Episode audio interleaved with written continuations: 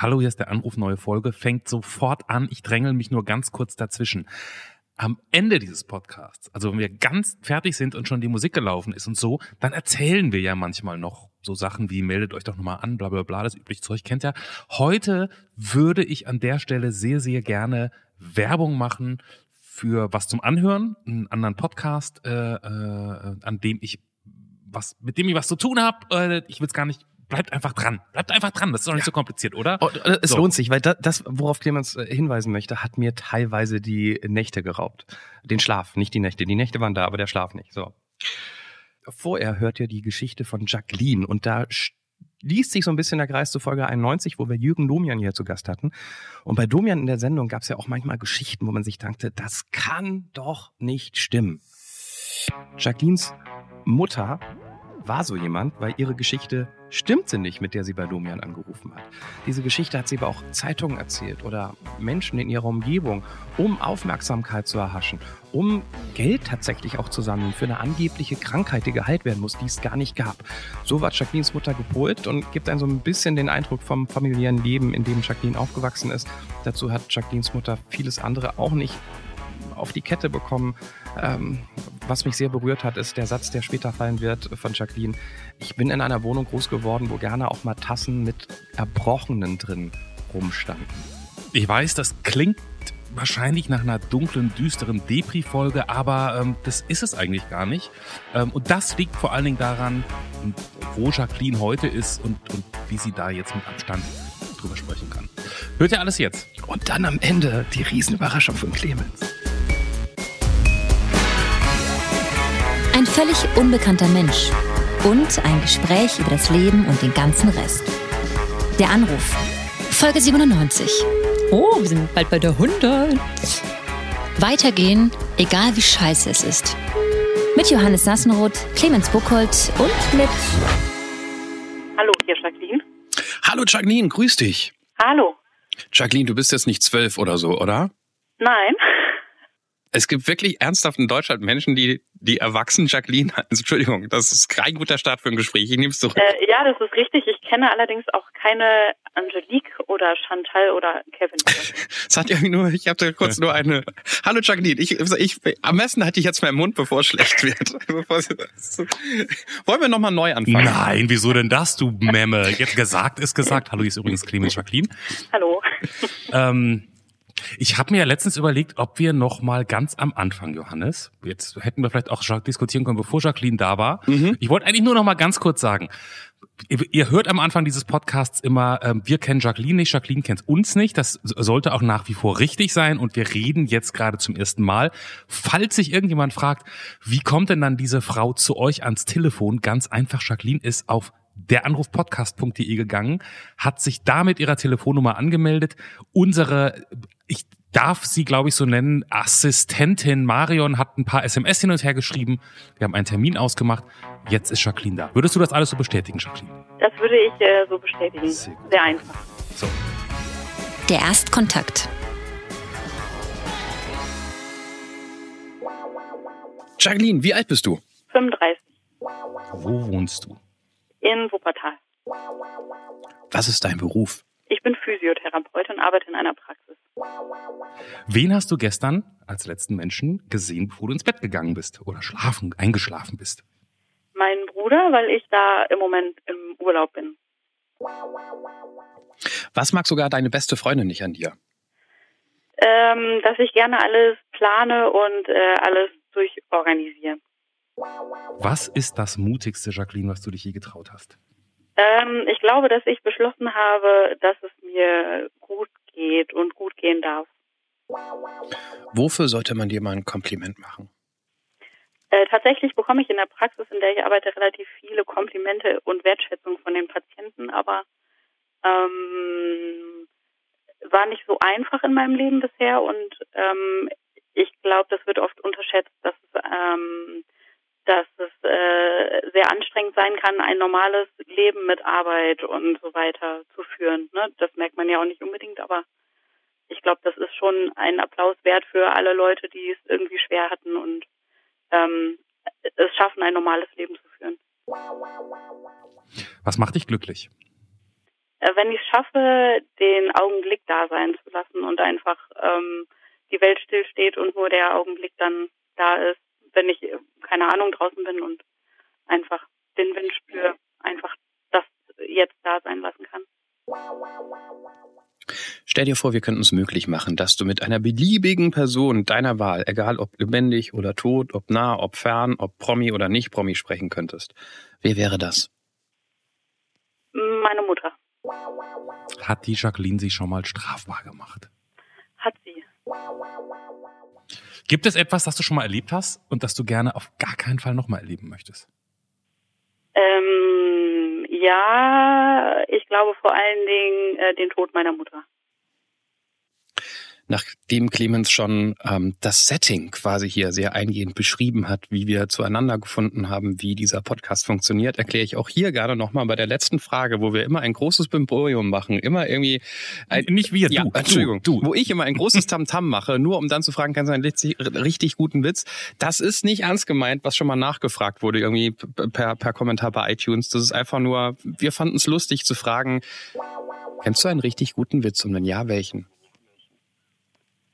Ähm, Habe ich letztens von meinem Bruder vorgelesen bekommen, ähm, was ist ähm, süß und kann singen. Das ist einer für Johannes, komm Johannes, den kennst du doch. Ich weiß, das klebrig in der Wüste ist ein Karamell, süß, bom, bom. Eine sing, sag's. Stevia Naidu. Was? Den habe ich nicht verstanden. Stevia ist äh, Zuckerersatz. Ach so, Stevia, alles klar. Ich habe es nicht. Ah, jetzt habe ich es verstanden. Alles klar. Okay, das habe ich verstanden. Würde auch mit Stevia Wonder funktionieren, fast schon. Das ist richtig. Yes. Das sollten wir vielleicht in den Witzekatalog aufnehmen. in, in, in den berühmten. Kauft jetzt im Der Anruf Shop den großen Witzekatalog. Jacqueline, du machst Urlaub bei deinem Bruder? Ja, richtig. Der wohnt im Allgäu, ähm, oh. in der Nähe von Oberstdorf. Und äh, ich bin umgeben von Bergen. Auf den Bergen liegt aktuell noch Schnee. Äh, heute hatten wir ab 12 Uhr strahlenden Sonnenschein und ähm, da lohnt es sich, Urlaub zu machen. Und meine beiden Nichten sind noch ganz klein und äh, sind halt auch da. Und äh, da die Distanz zwischen Wuppertal und Allgäu jetzt ähm, nicht eine Übernachtung oder sowas wert machen, also es lohnt sich einfach nicht, ähm, für so eine kurze Zeit herzufahren, ähm, mache ich öfter mal Urlaub hier. Das kann ich gut verstehen. Das ist echt eine schöne Ecke. Mhm. Aber ja, wunderschön. Schämst du dich nicht, Jacqueline? Ich meine, heute ist nicht irgendein Montag. Bis nach Düsseldorf oder Köln wäre es wirklich nicht weit gewesen. Ähm, das ist äh, richtig. Ich habe äh, tatsächlich in Wuppertal selber noch nie einen Karnevalszug erlebt. Ich glaube aber, angeblich soll es den geben. Mhm. Ähm, aber irgendwie war ich schon auf zwei Umzügen jetzt hier im Allgäu und ist auch gut. Ach, da gibt's auch Karneval? Ja, klar. Nein, oh, da gibt es kein Karneval, da gibt es Fasching. Ja. Das ist auch wichtig, habe ich gelernt. Das ist aber nicht so exzessiv, so mit, also das ist jetzt nicht Köln oder Düsseldorf mit oder Rheinland mit Zulöten, oder? Äh, nein, ganz das, so schlimm ist nicht. Das, das ist dann eher so mit Holzmasken, oder? Äh, ja, wenn man so Richtung Richtung äh, Stuttgart geht, hat mir meine Schwägerin erzählt. Äh, da ist das dann so. Hier war das äh, schon ein Fasching, zwar ohne Alarv, aber und ohne Hilau, aber schon so ähnlich wie Düsseldorf. Und wird da lang und wild gefeiert? Ähm, ich nicht. Ah. aber es gibt mit Sicherheit Leute im Allgäu, die dann feiern. Weil ich, also ich, ich, ich bin ja oft im Allgäu oder in den Bergen, ne? und ähm, weiß, dass da die Uhren ein bisschen anders gehen. Ähm, man, man geht gerne mal abends in ein Restaurant um Viertel nach acht und fragt nach der Karte und die Leute gucken einen an. Äh, warum? Weil die Küche hat ja seit acht zu. Hallo, ihr seid eigentlich ein Feriengebiet. Und ich bin noch einmal ähm, in ein Hotel, in, in Oberstdorf, Oberstdorf Downtown, bin ich in ein Hotel gegangen auf der Suche nach Frühstück, weil ich in einer, weil ich woanders bei Freunden übernachtet habe. 9.40 Uhr, komplett leerer Raum. Nur die ähm, Kennerinnen da, die irgendwie neu eingedeckt haben. Und ich so, Entschuldigung, haben Sie denn nicht Frühstück? Ja doch. Aber es ist ja auch 20 vor 10 schon ist kein Frühstück mehr. Aber ich glaube, Spätstücke haben die hier tatsächlich nicht. Die ganzen äh, Touristen, die brechen dann um halb acht oder sowas auf, damit sich der Skipass rentiert. So in etwa. Ähm, da wir hier in der Regel bei meinem Bruder frühstücken, kriege ich das nicht so mit, aber kann ich mir schon vorstellen. Ist es so, dass man, ich frage dich mal, weil ich das schon einmal gehört habe, als Physiotherapeutin ich sage das jetzt sehr, sehr laienhaft und auch möchte das nicht abwertend verstanden wissen, aber wie soll man das sagen? Du arbeitest ja den ganzen Tag an Leuten rum, ne? Und eine Freundin von mir, die ist auch Physiotherapeutin und die meint halt, dass sehr viele dieser Menschen sehr viel Mitteilungsbedürfnis haben. Äh, ja, also man, äh, die Therapie, die besteht, so würde ich das tatsächlich sagen, zu 70 Prozent aus dem Patienten-Therapeuten-Kontakt. Gerade, also je älter die Leute werden, desto äh, mehr wird das auch. Und tatsächlich ist es auch so, dass bei gerade bei den Langzeitpatienten man auch mal nur da sitzt und die Leute anfangen zu weinen und man dann 50 Minuten zuhört, wenn man dann so viel Zeit hat. Oh. Ähm, aber es ist schon so, dass äh, viel Gesundheit auch aus dem oder viel Heilung aus dem äh, Kontakt entsteht. Und du bist aber eigentlich ja jetzt, das ist ja jetzt eher, das wäre ja eher Psychotherapie sozusagen. Da bist du jetzt aber, du bist ja eigentlich auf das Körperliche geschult, ne? Ja, das ist, das ist richtig, aber man äh, darf das echt nicht unterschätzen. Also ich selber bin der Meinung, dass, äh, dass der Geist immer viel auch mit ausmacht an Symptomen. Das, äh, davon haben die Leute dann oft gar keine Ahnung oder nehmen das nicht ernst oder so. Aber es gibt ja zehn Milliarden Sprichworte, wie es sitzt mir was im Nacken oder so. Mhm. Äh, das trifft schon ganz oft zu. Also ich gehe, ich habe mich ganz viel ja auch aufgrund meiner eigenen Biografie mit Therapie und so weiter beschäftigt ähm, oder mit der Psyche und ähm, insofern habe ich sowieso einen Hang dazu. Aber äh, ich bin felsenfest davon überzeugt, dass das so ist. Einfach auch aus der Erfahrung heraus. Und hast du, also ich, ich frage mich nur deshalb nach, weil meine, meine Freundin, die davon erzählt hat, die meinte halt so, manchmal je nachdem, wie sie jetzt so drauf ist, kann es sein, dass sie nach einer acht oder ich glaube, die macht immer so zehn Stunden Schichten oder irgendwas, ich weiß auch nicht so genau. Dann sagt sie, am Ende des Tages kann es sein, wenn du mich eine halbe Stunde nach der Arbeit fragst, worüber hast du dich heute unterhalten? Und sie weiß es nicht mehr, weil sie sagt, ich habe so einen Filter im Kopf manchmal, das muss ich einschalten als Schutz. Ich habe so Standardfragen, die kann ich und und so, mhm, ja, ah, mhm. Und das sozusagen, die meint, das funktioniert immer und manchmal, sie meint, es gibt so Tage, da kann sie das nicht, da kann sie nicht zuhören, weil die, weil die alle kommen, um dich zuzutexten. Ein bisschen negativ formuliert.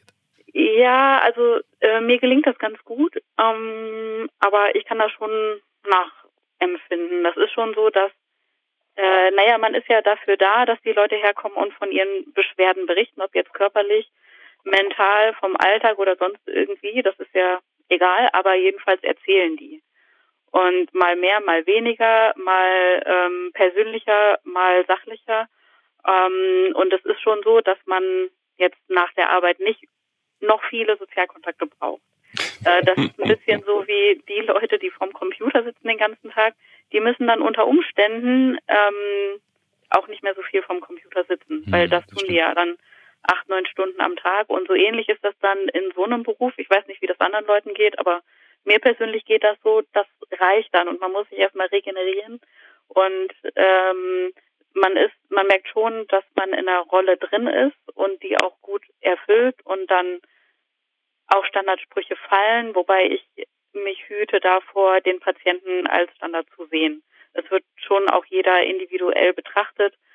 Ähm, und wertgeschätzt, aber es ist schon so, dass, äh, dass bestimmte Sachen immer wiederkehren. Ja, ja, okay. Verstehe. Ich glaube, es ist seit so ein paar Antworten ähm, vom Fragebogen klar, dass da ein ganz großer Elefant im Raum steht, ähm, den, den wir alle wahrgenommen haben und nicht sofort sagen wollten, da steht ein Elefant.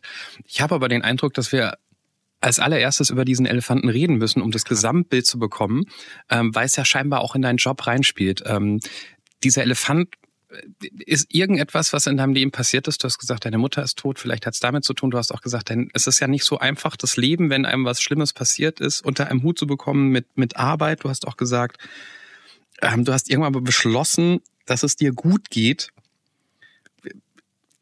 das meine ich mit diesem Elefanten. Kannst du uns sagen, was genau dieser Elefant ist? Dürfen wir da hingehen? Äh, dürfen wir. Äh, ich versuche das grob zu umreißen. Ähm, meine Eltern waren beide oder sind beide, mein Vater lebt noch, ähm, psychisch sehr, sehr krank gewesen und äh, zwar von Anfang an und das ähm, hat jetzt meine beiden Brüder und mich und eigentlich ist das gesamte Umfeld auch krank gewesen, schon sehr betroffen. Ich bin auch äh, psychisch nicht gesund, ähm, aber äh, das merkt jetzt nicht jeder. Das, ähm, das merkt er nicht, ne? Dass es, ähm, dass es Wochen gibt, wo ich dann, oder mal eine Woche, wo ich nicht arbeiten kann, aber das, äh, da geht's, glaube ich, vielen Leuten äh, auch ohne die, eine diagnostizierte Erkrankung oder sowas so, dass die mal eine Woche äh, Pause brauchen. Mm. Kann, kannst du das ein bisschen konkreter werden lassen? Was heißt das? Deine Eltern waren psychisch nicht gesund? Ähm, mein Vater ist Alkoholiker ähm, und war sehr, sehr jähzornig. Und meine Mutter ähm, war schwerst krank. Die ist dann hinterher auch an, ähm, ähm, an Spätfolgen sozusagen gestorben, äh, weil sie unterschiedliche Medikamente genommen hatte.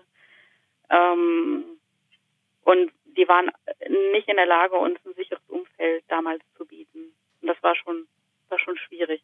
Das, du hast gesagt, dein Vater war Alkoholiker. Ist, das heißt, er ist jetzt seitdem du auf seit 35 Jahren kennst du den nur als Alkoholiker? Ja, man sagt ja immer, dass wenn jemand süchtig war, dann ist er das ein Leben lang. Das würde ich fast so unterschreiben. Und der hat mal Phasen, wo er weniger trinkt. Wir haben jetzt nicht so super viel Kontakt, aber schon immer mal wieder. Und jetzt in den letzten Jahren, ähm, nachdem er versucht hatte, sich vor glaube zwei Jahren das Leben zu nehmen mit äh, Medikamenten auch und wir dann noch schnell einen Rettungsdienst haben alarmieren können, nachdem er uns geschrieben hatte, ähm, hat das deutlich abgenommen oder er trinkt gar nicht mehr, aber ich habe ihn jetzt lange nicht mehr mit einer Fahne oder sowas erlebt oder in einem betrunkenen Zustand. Da ist man dann ja auch geschult, das äh, schnell zu erkennen und wahrzunehmen. Ich habe immer noch den Eindruck, wir, wir, wir reden so ein bisschen auf der Metaebene. Kannst du uns eine Idee geben, wie euer Leben in der Familie aussah, weil du gesagt hast, was war die Formulierung? Ähm, eure Eltern waren nicht fähig, euch ein Sie nee, ich, ich habe es nicht mehr im Ohr. Ja, ein sicheres Umfeld zu bieten, glaube ich. Mhm. Ähm, also ich erinnere mich an meine Mutter quasi nicht als in, im frühen Kindesalter oder sowas. Äh, dass die Erinnerung setzt sozusagen erst ein, als ähm, mein Vater ausgezogen ist. Da war ich elf, glaube ich. Und äh, bis dahin war vor allen Dingen unser Vater sehr präsent mit, ähm, wir dürfen ihn ja nicht wecken, weil er im Schichtdienst gearbeitet hatte als Altenpfleger.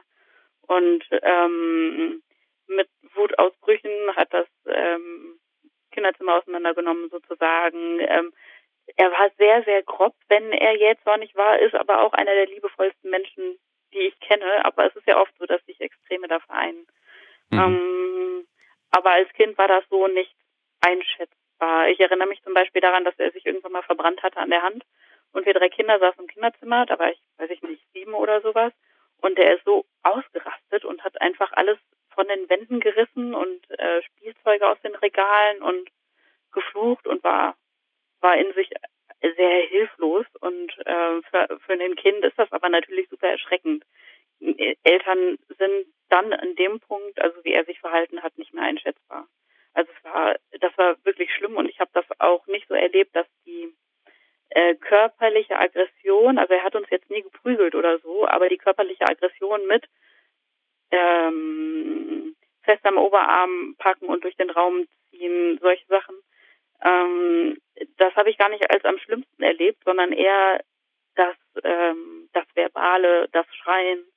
Naja, hat mal gedroht, uns äh, mich in den Keller zu sperren, wenn ähm, wenn ich nicht irgendwas aufhöre oder ich mach das Spielzeug kaputt, wenn wir nicht aufhören, uns zu streiten und solche Sachen. Also das habe also ich als nicht nur, dass er nicht fähig war, euch ein sicheres Umfeld zu bieten, im Gegenteil, er hat euch ein unsicheres Umfeld geboten, ohne ohne, ohne Planbarkeit für so ein Kind, ohne zu wissen, was passiert, wenn ich, wenn ich das mache, ist alles gut. Das, das wusstest du einfach nie, weil dein Vater nicht.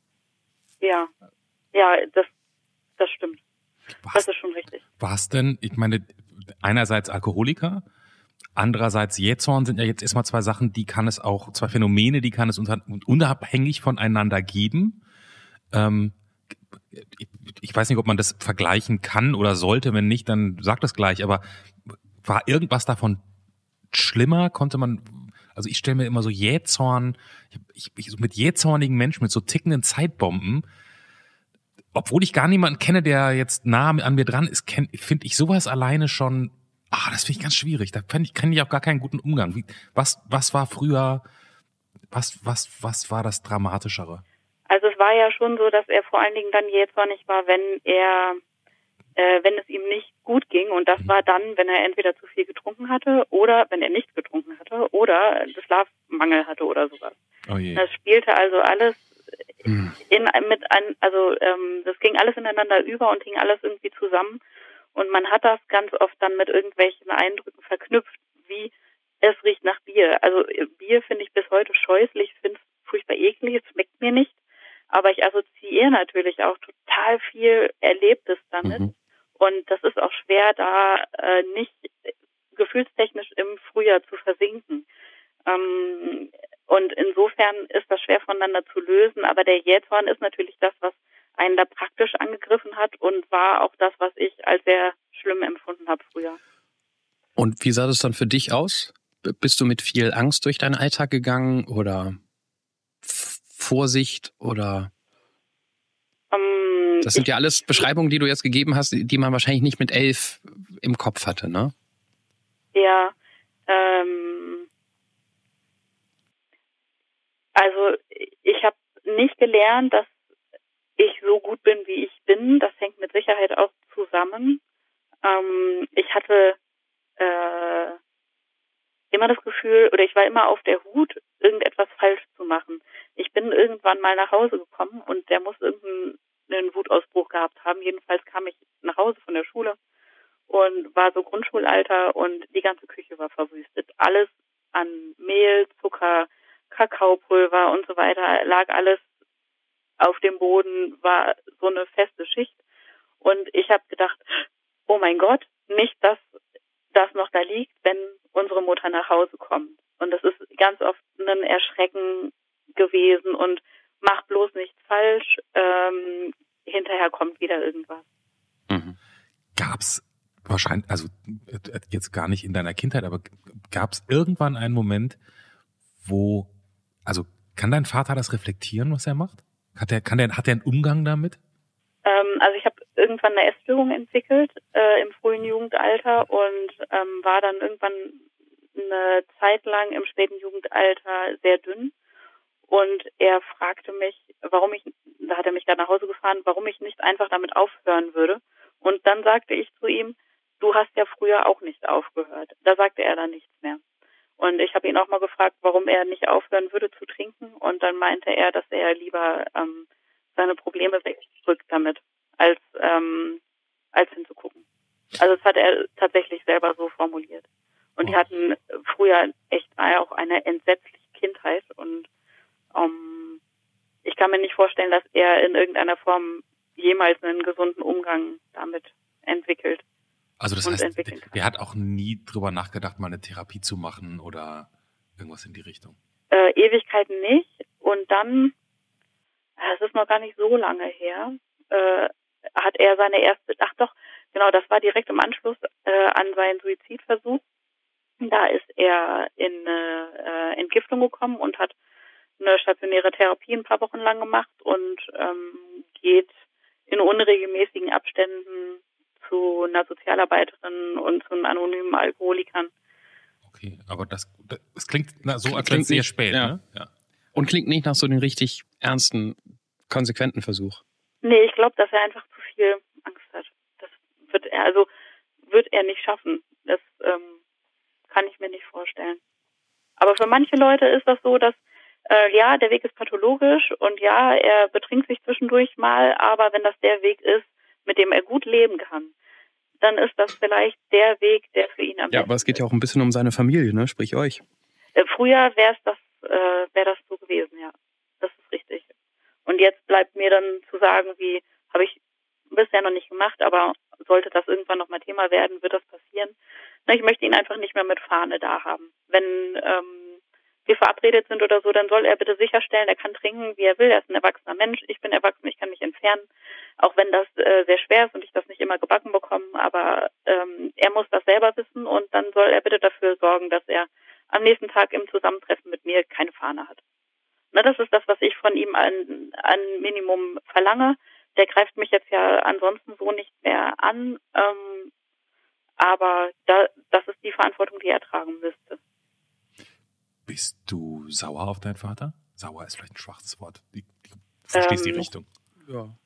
Also ich glaube, dass äh, das mit meinem Vater am schlecht, also schlechter zumindest als das mit meiner Mutter aufgearbeitet ist.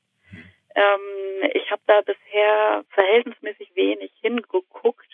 Ich bin, äh, ich glaube, das Gefühl, das an der Oberfläche vor allen Dingen ist, ist, dass ähm, er mir leid tut und ich das nicht ertrage, wenn es ihm schlecht geht. Das ist das, was zuerst kommt, wenn ich über meinen Vater nachdenke. Ähm, das ist auch echt schwer äh, von der Realität loszulösen. Also es ist ja nicht gerechtfertigt, dass das da ist. Er ist ja erwachsen, er war auch damals erwachsen und hätte dafür sorgen müssen. Mhm. Aber es Mhm. gibt äh, sicher einen Teil in mir, der ihn ähm, dafür verantwortlich macht, dass er so mit uns umgegangen ist und nicht anders äh, gehandelt hat. Zu Recht, also völlig verständlich. Ja, mit Sicherheit. Ja, hätte, Also, er, hätte er, man- er hätte vieles so nicht machen dürfen. Ja, ich meine, man ist immer Produkt seines Umfelds in sehr prägenden Jahren. Man auch immer die genau sein mögen, aber ähm, man ertappt sich, ertappt sich ja immer dabei, dass man vielleicht ein bestimmtes Verhaltensmuster an den Tag legt, was man von den Eltern kennt, weil man es irgendwie Hm. Ja, dann doch übernimmt. Aber und in der Regel ähm, ich glaube, Menschen, Ja. dass es einem schadet. Du warst kurz abgeschnitten, Johannes. Wir Ja. haben deine, deine, deine Anmerkung nicht so. ganz verstanden. Ähm, ich, ich meinte, man, man ertappt sich ja immer wieder dabei, dass man bestimmte Verhaltensmuster übernimmt, die man halt von den ähm, Eltern kennt oder ähm, man,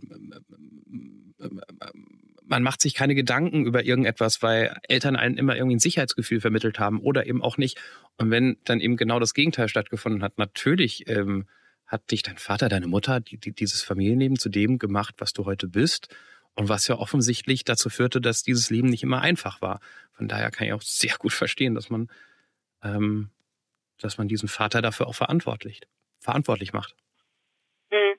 Ja, das ist richtig. Bist du dann als, du hast vorhin gesagt, dein Vater ist ausgezogen, als du elf warst, ne? Mhm. War das, sagen wir mal, der Gamechanger? Dass danach alles gut war? Also wahrscheinlich nicht alles gut, aber vieles besser. Äh, nee, eigentlich wurde es danach erst so richtig schlimm. Aber also ich kann es nicht genau sagen, weil, wie gesagt, das mit meinem Vater noch, da habe ich für mich selber auch noch zu wenig Klarheit, Mhm. ähm, wie das damals für mich war. Aber äh, gefühlt war eigentlich meine Mutter immer das äh, sehr viel prägendere und im Gefühl viel furchtbarere. Aber vielleicht ist das äh, schon ein Zeichen dafür, dass das mit meinem Vater gar nicht so richtig äh, durchgearbeitet ist, äh, dass ich auch das als furchtbar empfinde und das von früher mit meinem Vater gar nicht als, also nicht als so furchtbar. Was hatte deine Mutter? Äh, so richtig, also sie hatte mit Sicherheit eine Persönlichkeitsstörung, die hatte mit Sicherheit auch äh, eine posttraumatische Belastungsstörung. Ähm, die war sehr, sehr, sehr auffällig. Die war auch abhängig von Medikamenten, irgendwann auch mal eine Zeit lang von Alkohol, aber ich hatte nie das Gefühl, dass das so die das Hauptproblem war, sondern eher das äh, mit den Medikamenten und war äh, über Jahre hinweg eigentlich naja, abgeschossen von den Medikamenten und sich war tatsächlich nicht dazu in der Lage, sich richtig um uns zu kümmern. Die hat viel erzählt, äh, viel Lügengeschichten, hat Spendenkonten erwirkt über durch irgendwelche Geschichten, die sie erzählt hat. Äh, und also da werde ich jetzt auch beim Erzählen äh, sauer. Was heißt, das- was heißt Spendenkonten erwirkt? Ja, die hat irgendwelche Geschichten erzählt. Die hat auch bei Domian tatsächlich mal angerufen, ein paar Mal, ähm, und hat äh, irgendeine Geschichte von wegen krebskrank, Isolierstation, was alles nicht stimmte. Ich weiß nicht, wohin mit meinen Kindern und so. Äh, und darüber hat sie dann Mitleid erregt und unter anderem ein 10.000 D-Mark schweres Spendenkonto äh, erwirkt. Beispielsweise. Aber, aber nicht, weil sie geistig nicht ganz bei Sinn war und das wirklich glaubte, sondern quasi aus kriminellen Tatendrang. Nee, äh, die war, also ihr war das immer bewusst, zu jeder Zeit, ähm, meine ich zumindest. Ähm, das war keine Psychose oder sowas, äh, sondern sie hat dadurch ähm, eine Form von Aufmerksamkeit generiert. Das, äh, das war schon sehr, sehr, sehr deutlich. Und das war, das war echt nur ein Teil. Und es gibt zehn Milliarden Situationen, wo das einfach auch noch viel direktere Einflüsse auf uns hatte. Das, jetzt muss ich trotzdem nochmal nachfragen, das verstehe ich gar nicht. Also, die, die hat in, äh, also sozusagen jetzt bei Domian oder wo auch immer eine erfundene Geschichte erzählt und daraufhin hat sie selber ein Spendenkonto oder haben andere Leute oder oder oder Nee, sind äh, es sind unterschiedliche Sachen. Eine Sache war, sie hat ähm, die die hatte Kontakt zu einem Sportverein, weil die äh, dort äh, Fan waren und äh, sind da zu den Spielen gegangen und äh, eine Zeitung ist auf die aufmerksam geworden und Ah, hat okay. äh, und hat dann äh, durch das Erzählen von irgendwelchen schlimmen Dingen und Geschichten ähm, ein Spendenkonto durch die Zeitung erwirkt. Und bei Domian hatte sie mal angerufen äh, und daraufhin kamen hunderte von Briefen. Ich habe die also als äh, Kind, Jugendliche ähm, zwischendurch auch im Müll liegen sehen, gefunden und reingeguckt und da stand dann sowas, es tut mir so leid, dass du auf der Isolierstation liegst ähm, und dein Leben bald endet sozusagen und äh, könnt, wüsste so gern, was ich für dich tun könnte und dann lagen halt in den Umschlägen ganz oft ähm, ganz oft äh? Geldbeträge, genau, oder kistenweise Kuscheltiere und so weiter bekommen. Sie ich glaube, das letzte Highlight war jetzt, äh, was ich vorletztes Jahr erfahren habe, also da war sie ja schon tot, ähm, dass sie einem Bekannten, der, ähm, die hatten eine Zweckgemeinschaft, der war, ist blind und äh, sie hat sich so ein bisschen um den gekümmert und äh, die hat dem offensichtlich erzählt, dass ich schwanger gewesen wäre und ein Kind bekommen hätte und äh, dieses Kind gestorben ist und dass wir Geld für die Beerdigung bräuchten. Das wusste ich aber gar nicht, äh, sondern das hat der, das hat der Bekannte irgendwann mal fallen lassen. Also das ist doch für den so und so. Und ich meinte ja, wie für den so und so. Der hat irgendeinen Namen genannt, den ich gar nicht kannte. Ähm, ja, für für die Beerdigung. Hm, und ähm, ich weiß, dass es mal ein Drama um 5000 Euro gab. Und das wird das mit Sicherheit gewesen sein. Also die wird ihm irgendwie erzählt haben, ähm, ich hätte ein Kind verloren äh, oder mein Kind sei gestorben und wir bräuchten Geld für die Beerdigung und ja, dann wird das das gewesen sein. Das sind ja so, oh Gott, das ist, das sind natürlich die, die, ähm, die Geschichten, die so rausstechen, ne? die, ähm, äh, ja, die man so erzählt und wir sitzen hier kopfschüttelnd. Aber äh, weil du meintest, euch hat das ganz anders betroffen. Was, wie, wie hat sich das dann auf, auf den Alltag mit ihr ausgewirkt? Für euch? Also hat sie euch auch angelogen in Kleinigkeiten oder? Nee, uns nicht. Uns hat die dann auch immer erzählt, ja, mach die Tür nicht auf, weil da könnte der Gerichtsvollzieher vor der Tür stehen oder so. Oder sie hat irgendwann mal ähm, mir gesagt, da äh, weiß ich nicht, war ich vielleicht 13 oder so, meine beiden Brüder, die sind jünger, äh, zwei und vier Jahre jünger als ich und äh, wir waren also den Abend alleine und äh, sie ist mit ihrem Freund ähm, in eine Disco gegangen und dann hat sie uns, äh, hat sie mir gesagt abends, wenn du heute Abend einen Anruf von einem Krankenhaus, von einer Krankenschwester bekommst, dann musst du dir keine Sorgen machen. Und tatsächlich war es so, dass sie in der Disco kollabiert ist und sich hat ins Krankenhaus bringen lassen und war am nächsten Tag aber auch wieder da. Ich, das weiß ich nicht mehr genau. Aber es war tatsächlich so. Das heißt, sie hat schon geplant, ins Krankenhaus zu gehen. Und zwar nicht, weil es ihr so schlecht ging. Na, also das, das ist natürlich was, das uns auch unmittelbar betrifft. Oder sie hat auf einer Flirt-Hotline irgendwann gearbeitet und ähm, hatte ganz viele Stammkunden. Und äh, da sind wir dann zwischendurch auch ans Telefon gerufen worden, um ihre Geschichte da weiter zu spinnen. Na, und ansonsten war der Alltag mit ihr äh, sehr schwierig, weil sie einfach wirklich bestimmt zwei, drei Jahre nicht gut ansprechbar war. Dann ähm, lag sie eigentlich nur noch im Bett und ähm, ist nur für den Toilettengang hochgegangen. Ne? Die Wohnung war nicht gelüftet, war nicht aufgeräumt, es lag überall Wäsche rum, es waren überall Geschirr mit Schimmel drauf. Ähm, es war jetzt keine Messi-Wohnung, aber es war halt schon nicht so, dass man gerne jemanden äh, mit nach Hause bringen wollte. Sie selber war halt natürlich auch maximal ungepflegt und ähm, man hat öfter irgendwelche Tassen mit ähm, Erbrochenem oder so gefunden. Und Wenn, das, das war halt ja, genau. Und nach außen hat sie dann immer den, den Schein irgendwie gewahrt als arme Mutter. Und äh, man selber stand halt dann da und hat diesen ganzen Alltag irgendwie gehabt und ja, wusste nicht, wohin mit sich und was man machen sollte. Du hast, wenn ich jetzt mal ein bisschen nach vorne springe, du hast auf die Frage geantwortet, haben wir schon drüber gesprochen, dass du, dass man dir ein Kompliment machen sollte, dass du sozusagen es hinkriegst, auch wenn es nicht immer einfach war, ein normales Leben zu führen. Ähm, als du dann, und ich vermute, das bezieht sich auch auf die Zeit, nachdem du nicht mehr zu Hause gewohnt hast. Ja, ich bin mit 16 ausgezogen mit Hilfe des Jugendamtes. Äh, das hatte, ich bin da mit meinem ersten Freund zusammengekommen, der hatte das mit unterstützt und dann hat das auch funktioniert.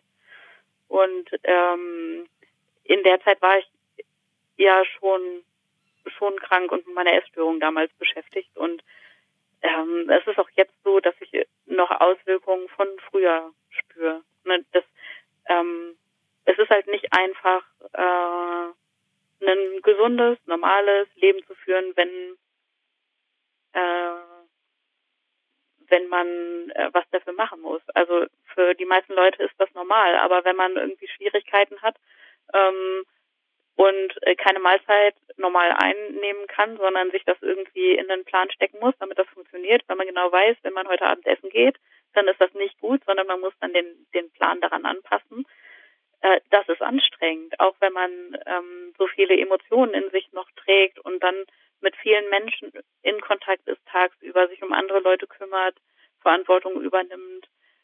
Das ist, das ist einfach scheiße anstrengend. Ne? Alle Leute, die eine Depression haben, die werden das wahrscheinlich auch kennen. Hm. Ne? Dass, das, äh, dass das einfach anstrengend ist, einen normalen, geregelten Alltag auf die Kette zu bekommen, ähm, wo das für die meisten Leute ganz normal ist. Hm.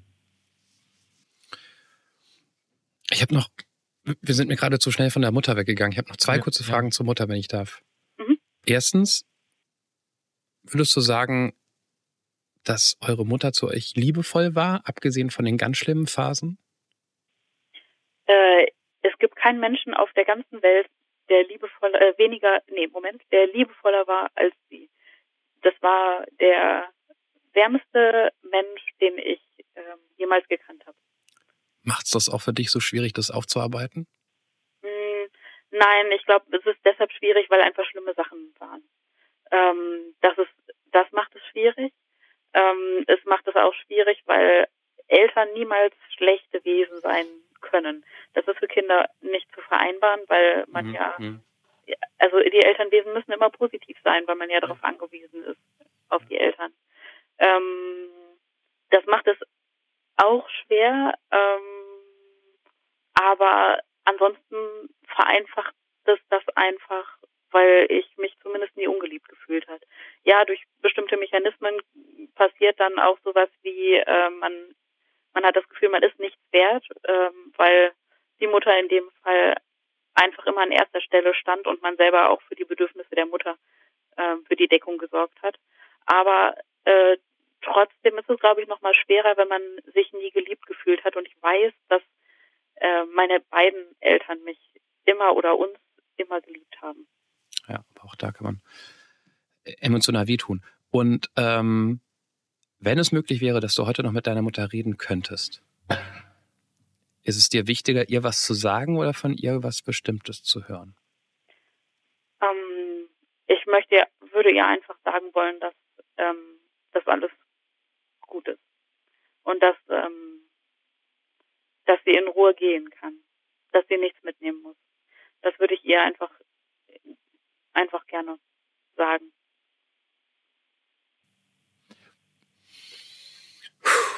Okay. Ich habe ich hab jetzt gerade mal tatsächlich ganz kurz nebenher äh, geguckt, weil ich mich an eine alte Folge erinnert habe. Und ich habe es kurz gefunden, Folge 43 war das. Und es war ähm, auch von einer Frau, mit der wir gesprochen haben, und deren Mutter hatte sowas ähnliches wie das Münchhausen-Syndrom, so heißt ah, damals. Ja, ne?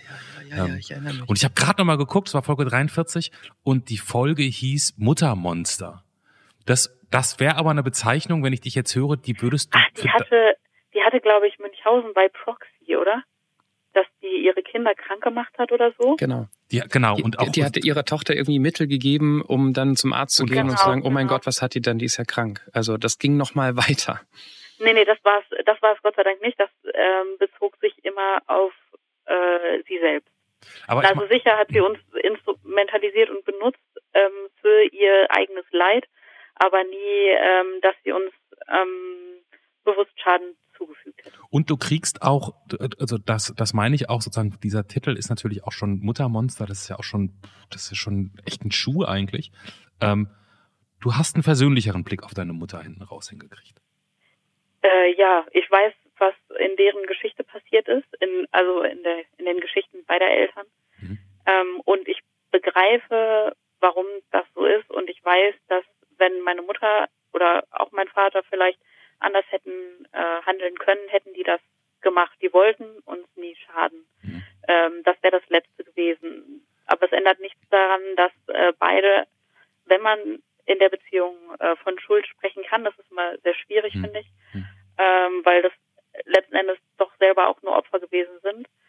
Ähm, sie hatten aber trotzdem die Möglichkeit, als erwachsener Mensch anders zu handeln. Es gab sicher ähm, die ein oder andere Stelle, an der sie sich für die Krankheit entschieden haben, sozusagen. Mhm. Und da hätten sie, hätten die beide mehr Verantwortung übernehmen müssen und es ändert nichts daran, dass beide auch in Anführungszeichen Täter waren, wenn man das so bezeichnen kann. Ne? Die haben uns beide, äh, beide Eltern haben uns geschadet und äh, sind dafür verantwortlich.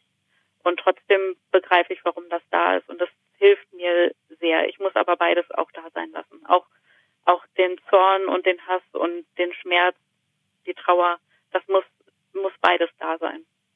Ich, ich vermute, die Jacqueline hat einiges an Therapie hinter sich, um den Blick so hinzukriegen. Könnte man so sagen, ja. Also, ne, würde ich jetzt vermuten, weil das ist ja ein, das ist ja ein fast persönlicher Blick von hinten raus sozusagen, aber ähm, daran muss man arbeiten, oder? Äh, ja, ich glaube, ähm, dass ich das Glück habe, das zu schaffen, das zu reflektieren. Ähm, ich habe auch viele Leute in der Therapie kennengelernt, bei denen das nicht der Fall war und vermutlich auch nie zustande kommt. Also habe ich einfach vielleicht eine Menge Glück auch dabei in meiner Entwicklungsgeschichte.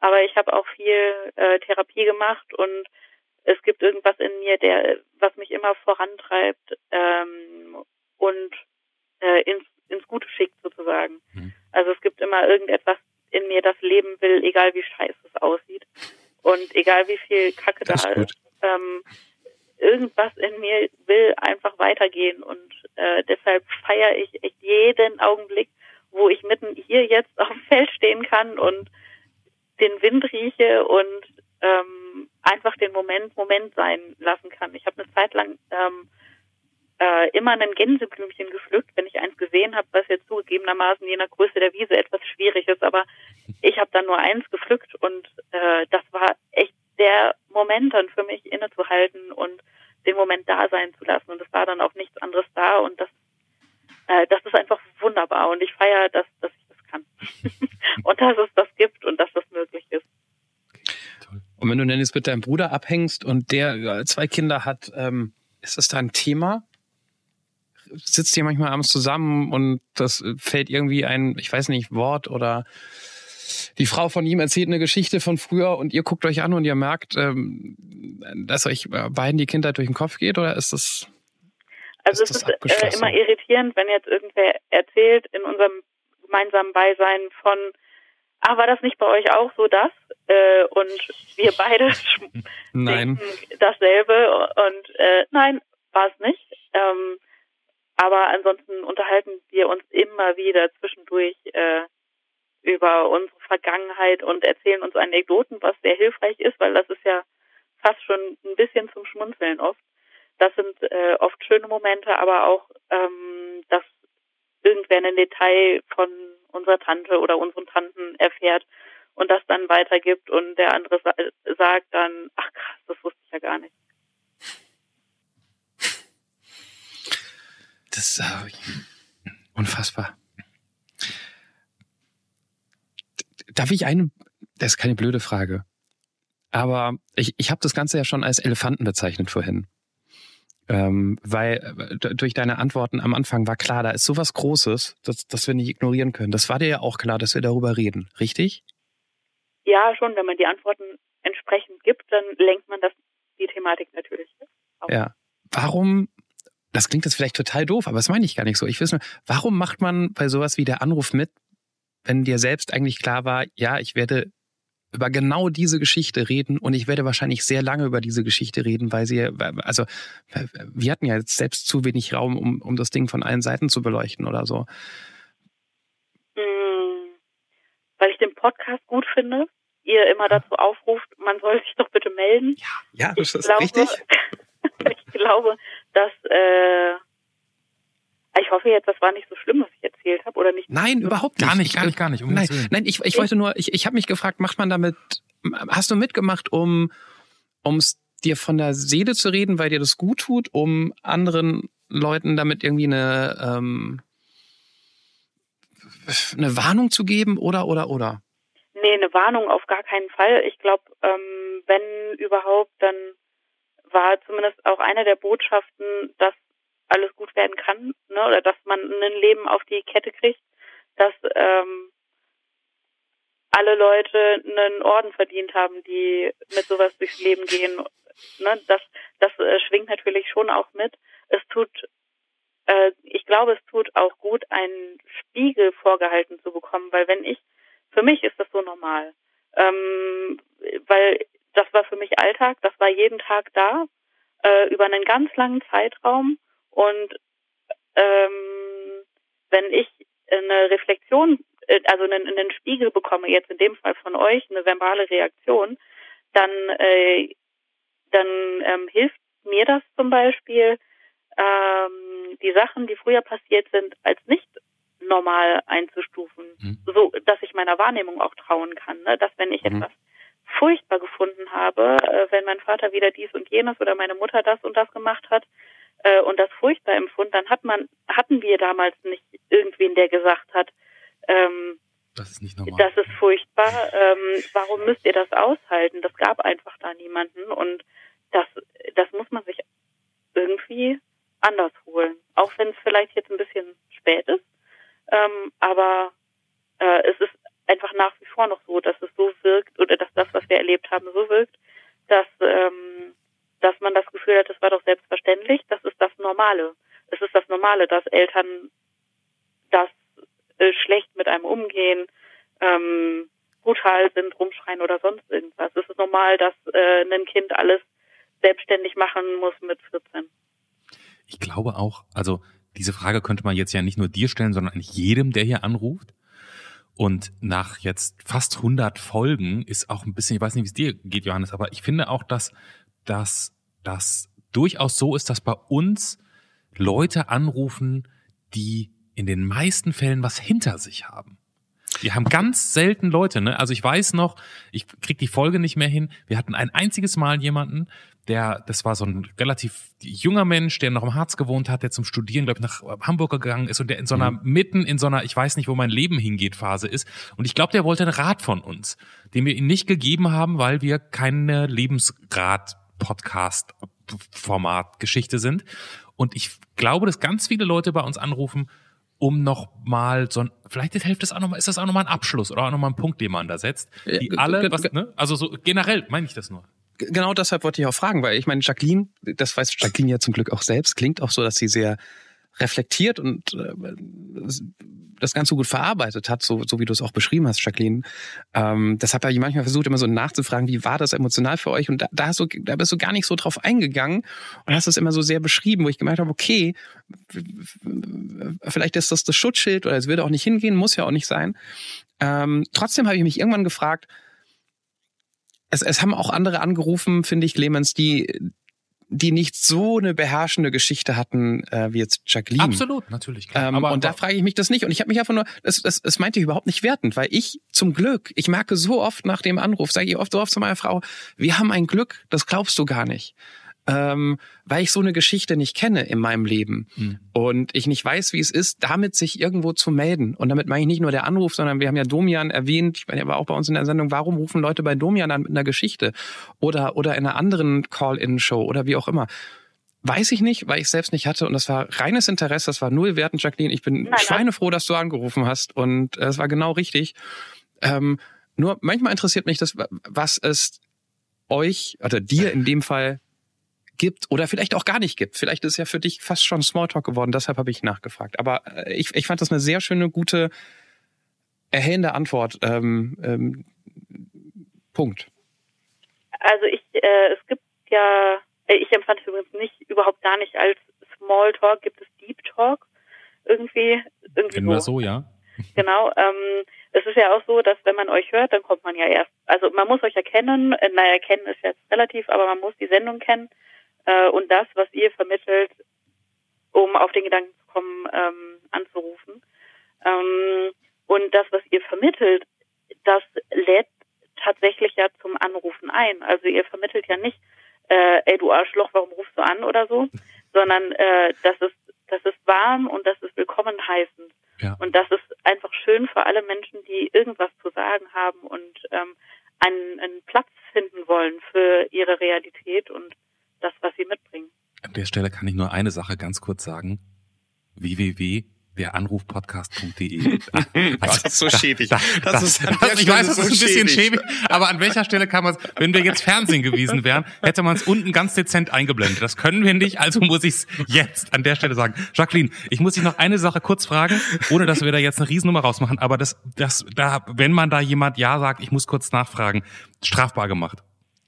Äh, ja, ähm, habe ich. Ähm, ich äh, habe damals Lebensmittel geklaut weil ich ähm, für die Befriedigung meiner Essstörung keine Lebensmittel zu Hause hatte. Ah. Und das ist aber aufgefallen, weil es sehr viele Lebensmittel waren in einer Sporttasche und ähm, dann kam die Polizei und ähm, das ist dann aber eingestellt worden. Jacqueline, ähm, ja. tausend Dank für die Worte, die runtergegangen sind wie Öl am Ende. Ähm, tausend Dank für den Mut, diese Geschichte zu erzählen. Ähm, und ich, ich, ich weiß auch von vielen Kommentaren bei iTunes und so weiter, was ihr bitte gerne weitermacht.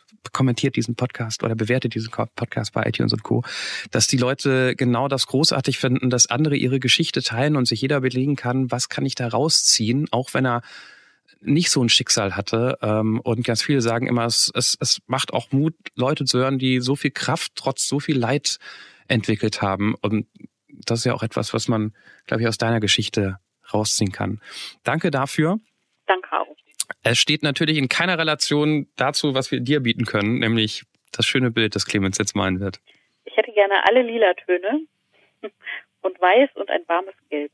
Das kriegen wir hin. Alle lila. Was ist denn jetzt? Das ist gar nicht lila. Das ist lila. Das ist ja pink. Ja, lila, Flieder, Aubergine, was auch immer für okay, Bezeichnungen okay. es noch Ihr wisst Bescheid, euer Jetzt ist nicht unser Jetzt. Das Bild, das Clemens in diesen Sekunden gerade erst pinselt, ist in eurer Zeit natürlich schon längst trocken und aufgehängt und äh, im Museum. Ja, wahrscheinlich. Ähm, okay. Geht auf der Anrufpodcast.de. Hier würde die Überleitung besser passen, Clemens, als die schäbige Variante davon. Nein, das ich weiß gar nicht, was dagegen zu sagen ist.